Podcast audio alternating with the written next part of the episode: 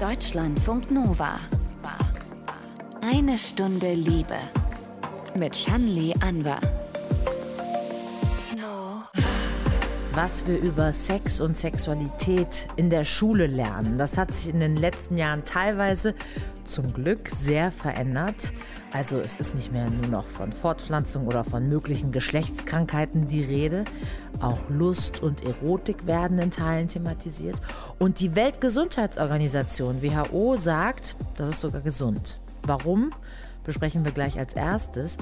Und dass das Interesse über Sexualität zu sprechen unter jungen Menschen gerade riesig ist, das kann Sexualpädagoge David Schulz von Bico Berlin auch bestätigen. Die meisten haben Lust, sich über das Thema zu unterhalten, haben Fragen, die sie sonst nirgendwo stellen können wissen auch nicht so richtig, wo sie die Informationen herbekommen, weil das Internet leider meistens nicht die besten Informationen liefert, egal mit welcher Altersgruppe wir arbeiten, egal in welchen Kontexten wir arbeiten.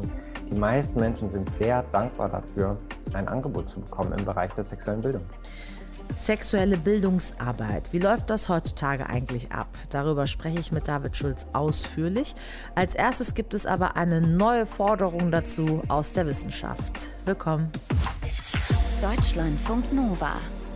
Eine Stunde Liebe. Eine sexpositive Einstellung macht nicht nur Spaß, sondern ist auch gesund. Das zeigt eine neue Studie der Weltgesundheitsorganisation WHO. Nele Posthausen aus dem Eine Stunde Liebe Team. Um welche Frage geht es denn da im Kern genau? Was bringt Menschen dazu, sich beim Sex besser zu schützen? vor Krankheiten, aber auch vor Schwangerschaften, die nicht gewollt sind. Um neue Antworten darauf zu finden, hat sich die WHO mit der Gruppe Pleasure Project zusammengetan, auf Deutsch Lustprojekt. Annie Philpott hat dieses Projekt gegründet. We think that the sexy can be put back into safer sex. And we think that the public health world and people working in sex education, like I was before I founded the Pleasure Project, should be sexying up safer sex.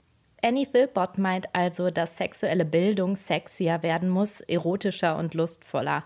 Deswegen hat sie mit der WHO zusammen die angesprochene Meta-Analyse durchgeführt. Das heißt, die Forschenden, die haben einen Berg von bereits existierenden Studien nochmal neu ausgewertet. Mhm. So. Insgesamt haben sie Studien aus einem Zeitraum von über 15 Jahren aus Datenbanken rausgesucht. Die meisten Studien haben sie so aus den USA gefunden, aber auch einige aus Brasilien, Spanien, Südafrika, Großbritannien, Nigeria, also sehr breit gestreut. Von 17.000 Studien, die sie gefunden haben, haben allerdings nur 33 die Lust in der sexuellen Bildung thematisiert. Das ist ein Mini-Bruchteil.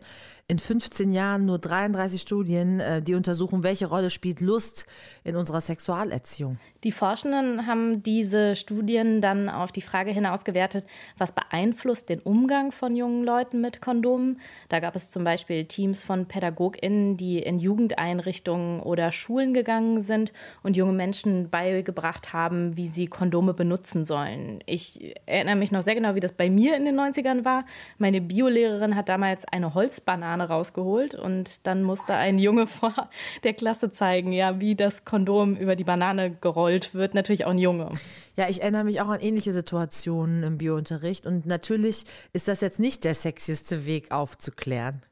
Gar nicht. Stattdessen hat Annie Philpott Positivbeispiele in ihrer eigenen Arbeit mit Kondomen gefunden. We talked about the importance of talking to your partner in advance and there's lots of other good examples of how you can see it as a signal for sex, how you can put some lube in the tip of the male condom, how it can be like rolled on slowly and how that can be part of foreplay. It doesn't have to be something that stops the sexiness. Das Kondom also einfach mal mit Gleitgel kombiniert vorstellen und dann in das Vorspiel integrieren, anstatt es so immer als Lustkiller darzustellen. Außerdem sagt Annie Philpott, dass wir uns in der sexuellen Bildung mehr bei der Werbung abschauen könnten. Wenn von Zahnpasta bis Autos fast alles mit Sexiness beworben werden kann, meint sie, warum denn dann nicht auch Kondome? Klar. Das sind jetzt so Erfahrungswerte der Autorin. Was ist jetzt das Ergebnis dieser aktuellen Studie mit der WHO zusammen? Fakten über Sex, die Risiken davon und wie diese mit Safer Sex minimiert werden, können sich Menschen besser merken, wenn ihnen diese eher als erotisch statt nur als sicher oder gut für ihre Gesundheit erklärt werden. Dabei gelten die Aussagen allerdings vor allem für die Bildung über sexuell übertragbare Krankheiten und AIDS.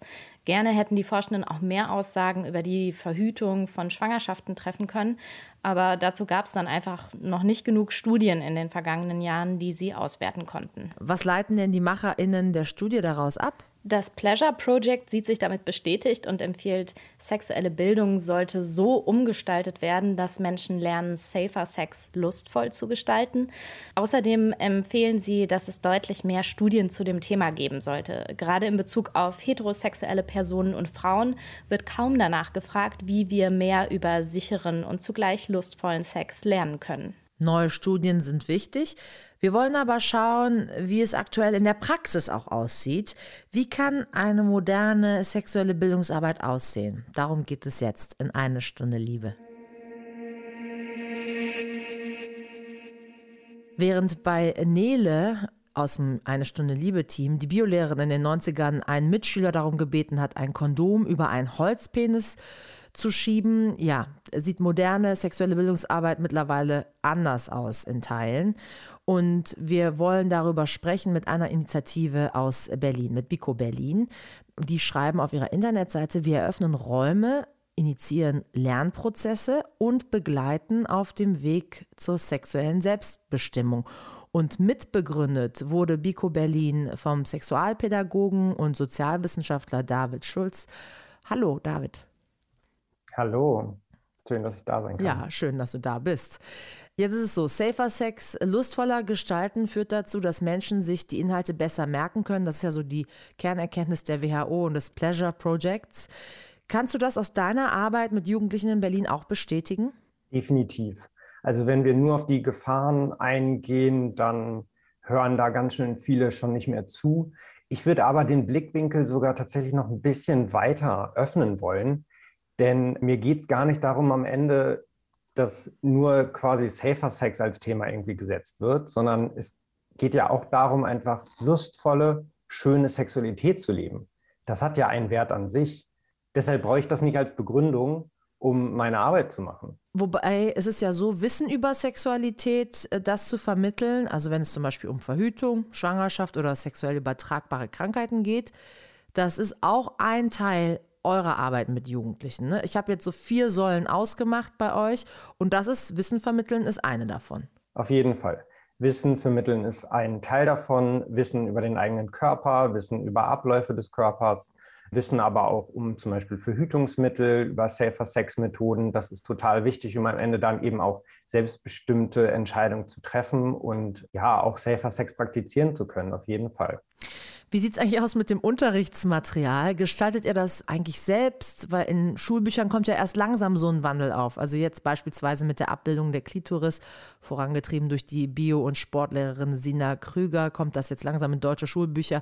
Also wie wichtig sind denn solche Abbildungen für die Aufklärungsarbeit? Die sind sehr wichtig. Also vielfältige Abbildungen sind wichtig, weil jeder Körper ist unterschiedlich.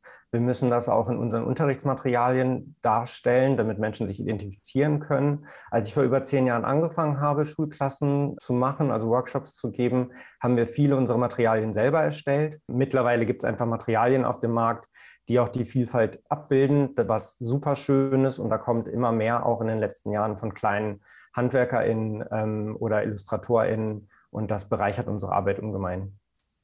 Wie läuft denn eigentlich, jetzt sagst du, du machst das schon seit über zehn Jahren, wie läuft denn so eine Einheit der sexuellen Bildungsarbeit genau ab oder ist das immer unterschiedlich? Das ist tatsächlich immer unterschiedlich. Natürlich ist das altersabhängig. Das heißt, die Themen in einer dritten Klasse sind anders als in einer zwölften Klasse oder wenn ich mit Erwachsenen arbeite. Und jede Gruppe ist unterschiedlich. Und wir arbeiten prozessorientiert was so viel bedeutet, dass wir einfach die Themen, die gerade dran sind, in der Gruppe behandeln und denen einen Raum geben. Mhm. Das klingt erstmal so schwierig. Was bedeutet das eigentlich? Aber für uns bedeutet das, wir fragen zum Beispiel einfach ganz konkret, was ist denn gerade dran bei euch? Ähm, wir machen die klassische Fragebox. Wir machen Methoden des Brainstormings. So, was sind die Themen, die euch beschäftigen? Und wenn da gerade in der Klasse zum Beispiel ein Pornovideo in einer WhatsApp-Gruppe rumging, dann ist das gerade Thema und dann kann ich auch vergessen, zu anderen Themen zu arbeiten. Und dann ist es wichtig, die Themen aufzunehmen und denen ja, einen Raum zu geben. Und das vertrauen euch die äh, SchülerInnen auch an, sowas? öffnen sich, weil ihr vielleicht auch externe Person seid und eben nicht die Biolehrerin oder der Biolehrer, die da immer jeden Tag stehen? Das ist der Vorteil. Wir kommen halt von außen. Mit uns müssen Sie nicht am nächsten Tag nochmal ein äh, anderes Thema behandeln. Wir vergeben keine Noten und wir verwenden natürlich auch Zeit, gerade am Anfang, in, ja, eine Beziehung aufzubauen, Vertrauen aufzubauen. Bei uns sind keine Lehrkräfte in den Workshops. Sie sind dann im Lehrerinnenzimmer, sind auf Abruf, falls dann doch irgendwas sein sollte aber die sind nicht Teil des Workshops. Mhm. Wir äh, bieten immer an, im Nachhinein ein Gespräch mit den Lehrkräften zu führen, um denen unsere Materialien zu zeigen, um die behandelten Inhalte zu nochmal zu ja, Revue passieren zu lassen. Aber in dem Workshop selber sind die nicht drin. Mhm. Auf eurer Seite steht auch, sexuelle Bildung bei Bico Berlin beruht auf einem progressiven pädagogischen Leitbild. Was bedeutet das?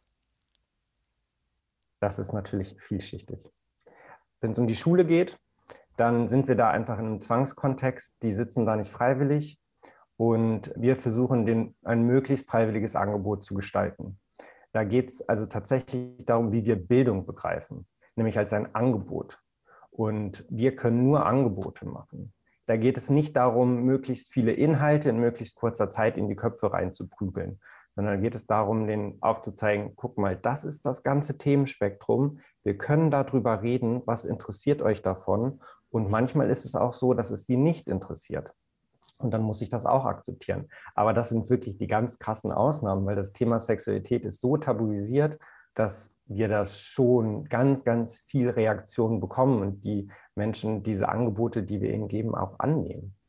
Ihr beschreibt ähm, vier Säulen, also ich habe ja die eine schon angesprochen, neben der Wissensvermittlung geht es auch mhm. darum, die sexuelle Selbstbestimmung zu stärken.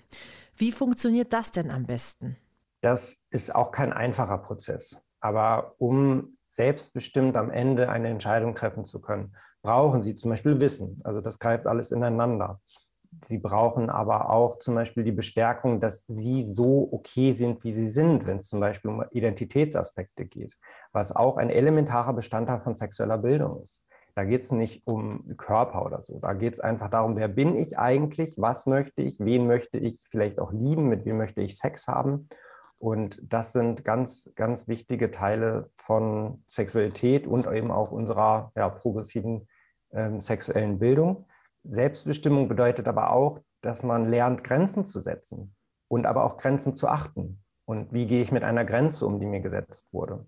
Und diese Auseinandersetzung dazu, also Kommunikation zu lernen, Konsens zu lernen, das sind alles Sachen, die für uns auch unter das Themenfeld Selbstbestimmung fallen. Mhm. Jetzt hast du sexuelle Identität angesprochen. Das ist in Teilen auch mhm. ein umstrittenes Thema. Wenn wir jetzt mal in die USA schauen, da wollen konservative Diskussionen über sexuelle Orientierung und Geschlechtsidentitäten so aus dem Schulumfeld verbannen. Sie sagen zum Schutz der Kinder.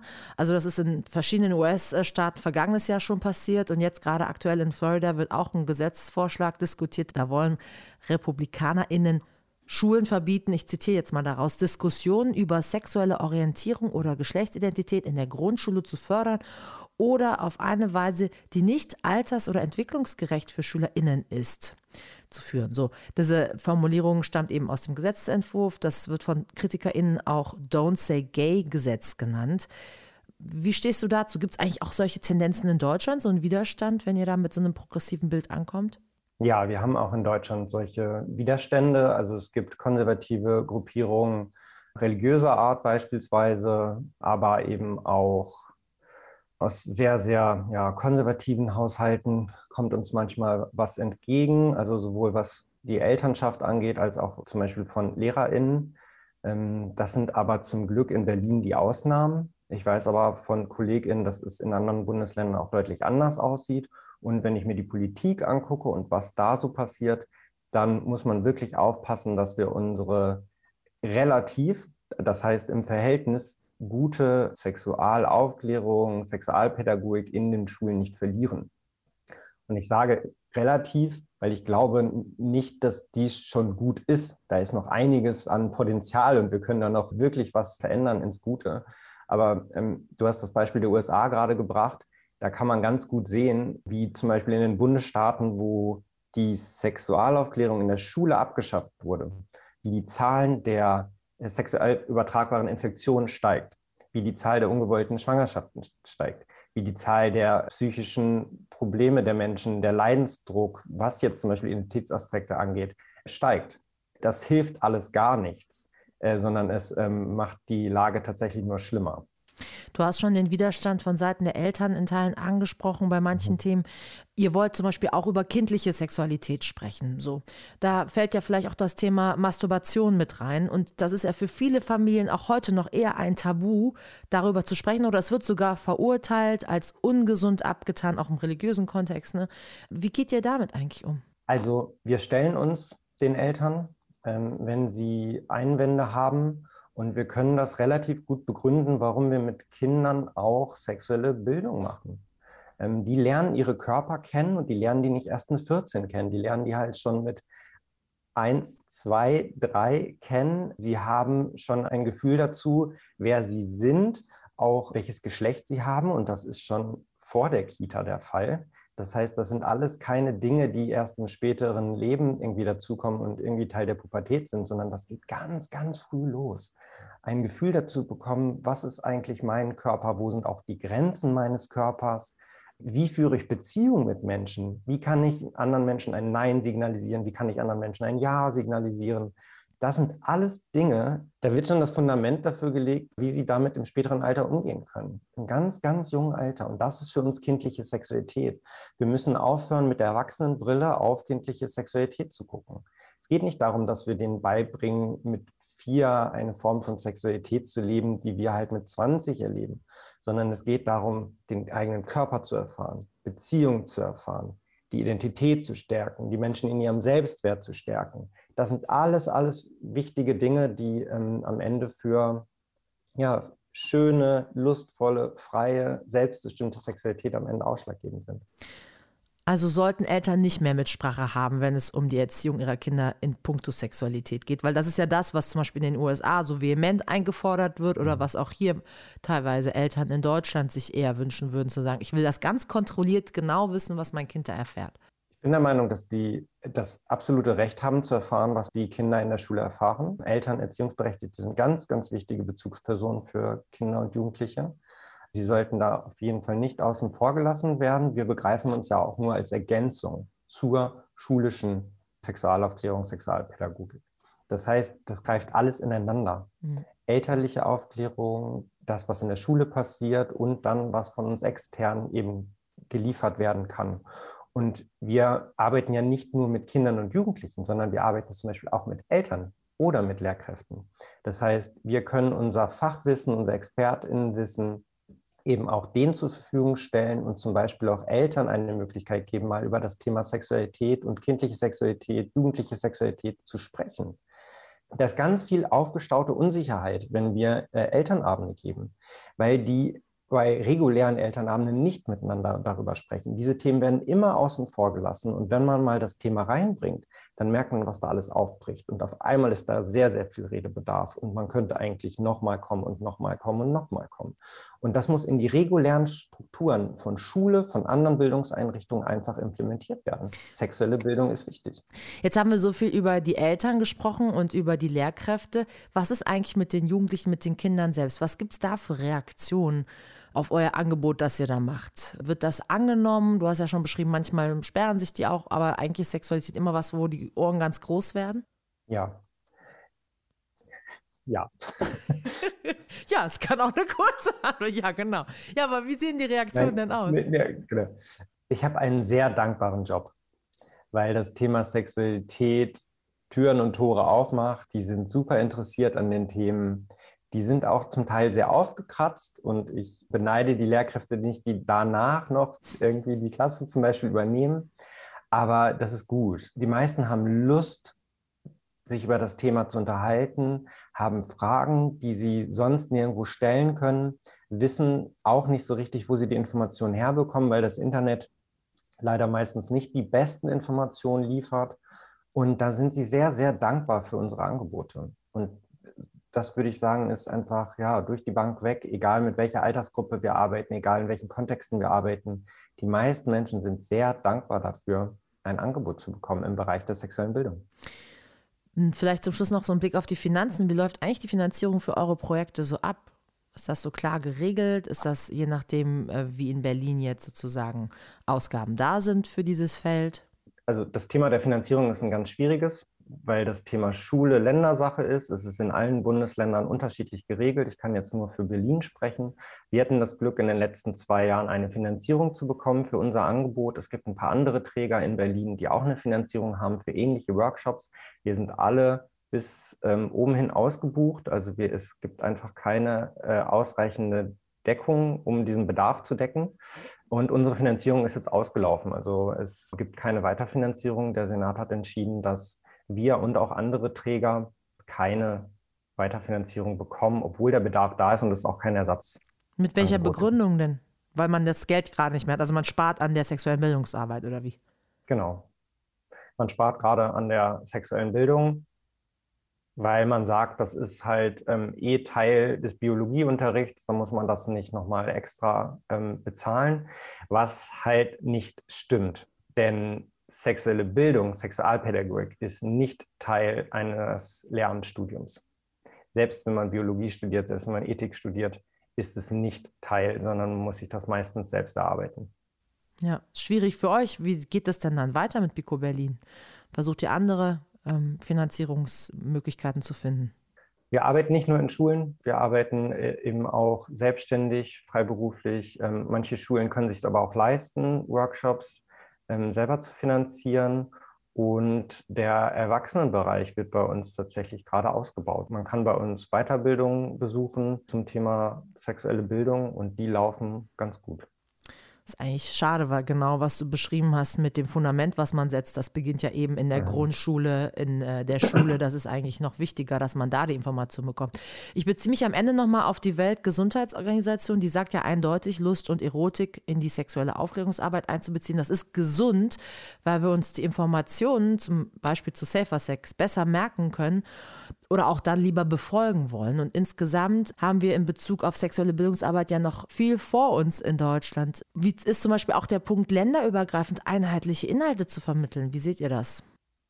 Das wäre ein großes Ziel, ne?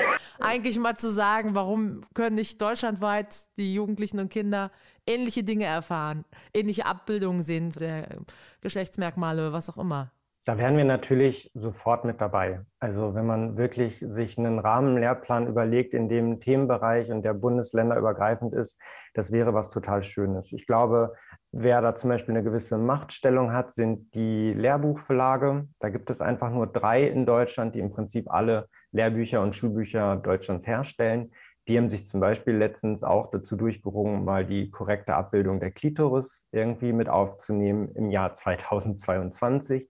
Und wenn wir uns vorstellen, dass natürlich nicht dieses Jahr jeder Klassensatz äh, Biobücher ersetzt wird, dauert das halt jetzt nochmal 10, 20 Jahre, bis diese Bücher in den Klassen ankommen. Um Gottes Willen, ja. ja. Das dürfen wir ja gar nicht, das dürfen wir da das nicht ich vergessen. gar nicht durchdacht, ja, ja, stimmt.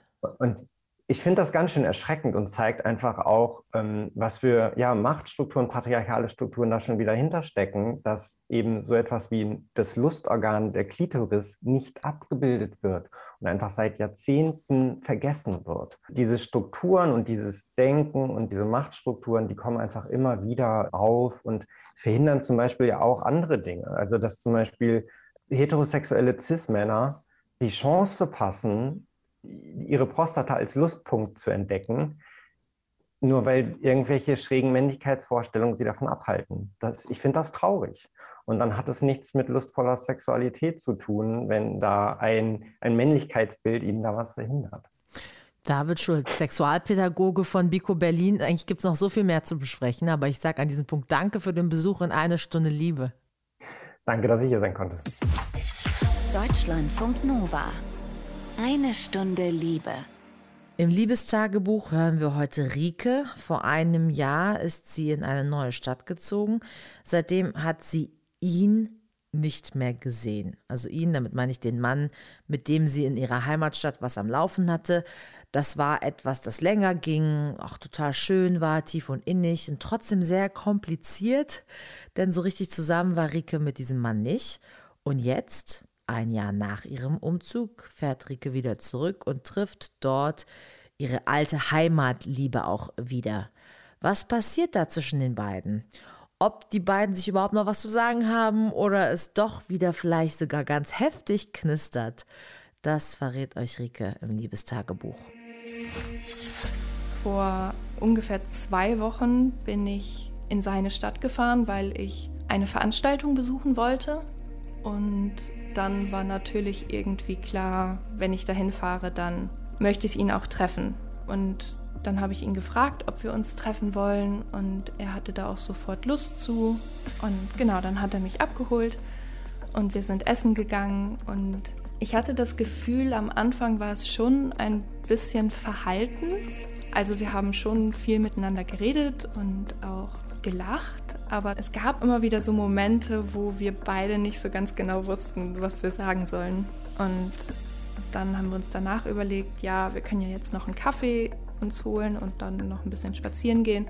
Und da habe ich dann gemerkt auf dem Spaziergang, als wir dann den Kaffee hatten, dass es einfach so viel einfacher wurde und wir einfach einen riesig langen Spaziergang gemacht haben. Je länger wir gegangen sind, desto entspannter wurde es und desto lustiger wurde es. Und da habe ich einfach wirklich gemerkt, dass ich ihn einfach richtig gerne habe und richtig lieb habe und wir uns einfach gut verstehen.